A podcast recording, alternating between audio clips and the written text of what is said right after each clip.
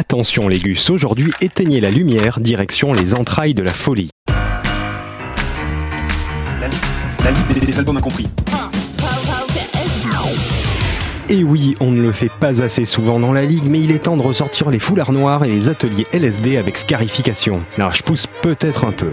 Aujourd'hui, c'est un groupe culte pour quelques milliers de personnes qui mérite bien le nom d'incompris dont nous allons parler, The Legendary Pink Dots, groupe de tous les extrêmes. Évoluant dans l'underground le plus absolu depuis 81, le groupe a pourtant une fanbase très fidèle et surtout une discographie délirante. 50 albums, 40 compiles et des camions de réédition, c'est tout simplement hallucinant. Le chanteur leader inavoué du groupe, Edward Caspel totalise à lui seul une cinquantaine d'albums solo. Et tout ce petit monde œuvre donc depuis le début des 80s dans un anonymat à la hauteur de la mixité de leur son. Une musique bigarrée qui mélange tout ce qui peut graviter autour du rock depuis 40 ans. Aujourd'hui, direction leur album le plus traumatisant et séduisant selon le Dr Bro, Asylum, sorti en 85. Ce disque est sorti au moment où le groupe commençait à émerger, si on peut dire ça. hein. Après quelques années, il venait de signer sur Play It Again Sam en 84 avec un album Lovers plus facile d'écoute, qui reste comme la référence de leur année 80. Asylum donc qui va lui succéder va être enregistré dans des conditions pas top top. Mais chose étonnante, le titre de l'album signifiant donc euh, asile psychiatrique, sans ambivalence hein, quand on voit la couverture psychédélique et inquiétante, n'a été choisi qu'après l'enregistrement de l'album,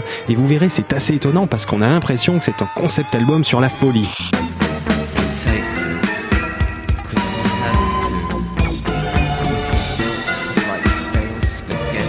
C'est peut-être son grand point fort d'ailleurs, hein, une identité, un son qui met suffisamment mal à l'aise, qui nous plonge tellement vite et tellement fort dans un univers mentalement instable et implorant qu'il ne vous quittera plus, je vous le garantis. À ta place, je serais pas tranquille. Asylum donc.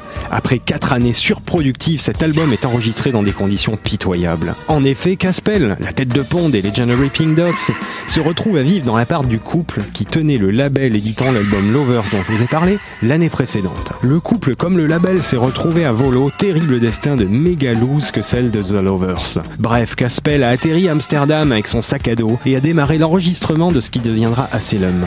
Point intéressant, cet album a été enregistré dans le studio, je parle bien d'un appartement, hein, pas du lieu d'enregistrement, le studio d'un violoniste du groupe qui était muni, miracle pour l'époque et les moyens des gus, d'un 8 pistes et de quoi monter. Et c'est sans doute ce qui a permis au groupe d'enregistrer un album si fouillé et qui donne la sonorité homogène et anxiogène de tout l'album.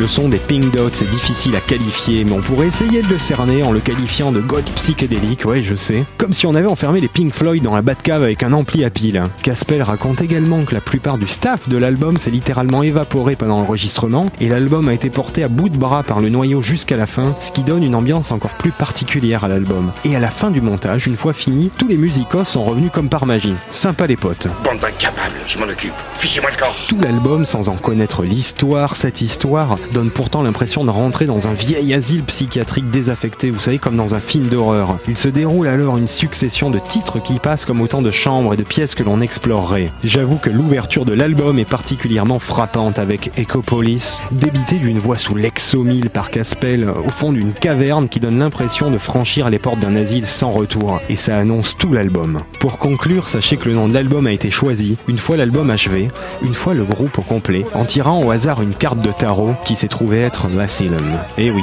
We're jusqu'au bout. Le reste du voyage, je vous laisse le découvrir les gus. Mais je vous préviens, on n'en revient pas sans dommage. Entre la femme mirage qui vous propulse dans un cauchemar bizarre ou la plus new wave-esque The Hill, rien n'est jamais sûr sauf le pire avec Asylum. Bon voyage psychédélique avec les Legendary Pink Dots et bonne semaine en camisole avec la Ligue des albums incompris sur radiocampusparis.org.